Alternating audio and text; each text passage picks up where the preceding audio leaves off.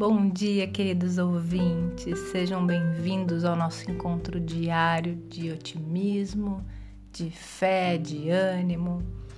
Hoje eu escolhi para o nosso Bom Dia Vida um textinho do livro Caminho Espírita de Chico Xavier e Espíritos Diversos que diz assim: Deus primeiro. Caminharás muitas vezes no mundo à maneira de barco no oceano revolto, sob a ameaça de sossobro a cada momento. Entretanto, pensa em Deus primeiro e encontrarás o equilíbrio que reina inviolável no seio dos elementos. Se a natureza parece descer a desordem, prenunciando catástrofe, não permitas que a tua palavra se converta em agente da morte. Fala em Deus primeiro. Antes das destruições que hoje atribulam a humanidade, outras destruições ocorreram ontem.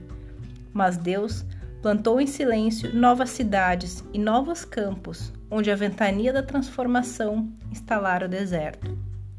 Se os profetas da calamidade e da negação anunciarem o fim do mundo, traçando quadros de aflição e terror, crê em Deus primeiro recordando que, ainda mesmo da cova pequenina em que a semente minúscula é sepultada, o Senhor faz nascer a graça do perfume e a beleza da cor, e a abastança da seiva e a alegria do pão. Se a dor te constringe o peito em forma de angústia ou de abandono, tristeza ou enfermidade, recorre a Deus primeiro. Ele será teu refúgio na tempestade, companheiro na solidão, esperança nas lágrimas remédio no sofrimento. Diante de toda provação e à frente dos próprios erros, busca Deus primeiro. Ele, que mantém as estrelas no espaço e alimenta os vermes no abismo, ser-nos-á sustento e consolo.